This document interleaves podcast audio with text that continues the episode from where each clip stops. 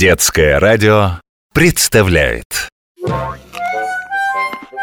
Буквоед.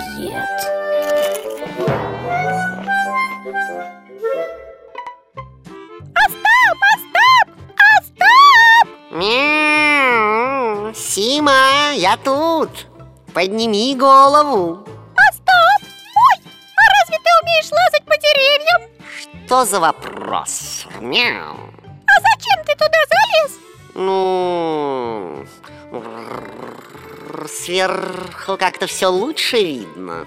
А я думала, что ты уже старый, чтобы как котенок по деревьям лазать Старый? Сима, да как тебе не стыдно? И что ты вообще знаешь о старости? Ну, я знаю, что к старости коты начинают плохо видеть, слышать Бывает, шерсть и становится не очень хорошо с головой. Это у тебя нехорошо с головой, маленькая глупая бестактная мышка.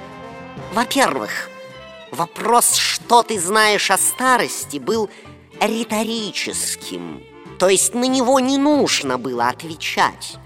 Во-вторых, я вовсе не стар. Я даже молод. А так много знаю, потому что в детстве не дурака валял, как некоторые, а усердно учился.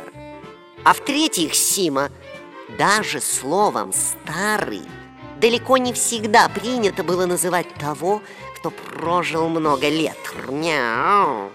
Да будет тебе известно, глупое создание, что слово «старый» образовано от глагола «стать» при помощи суффикса «старый» причем это тот, кто успел кем-то стать, занять какое-то место в обществе, у кого появились личные заслуги.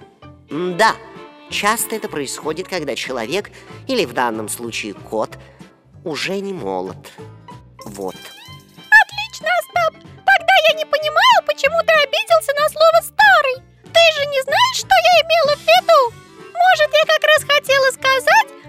Видный и заслуженный деятель городской публичной библиотеки Уже лучше Кстати, Сима, эм, не могла бы ты, э, пока тетя Зоя не ушла с работы, попросить ее принести в библиотечный двор лестницу-стремянку?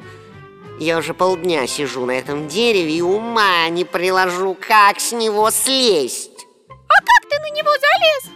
Не помню А еще на старого обижается. Придется идти за тетей Зоей. Пи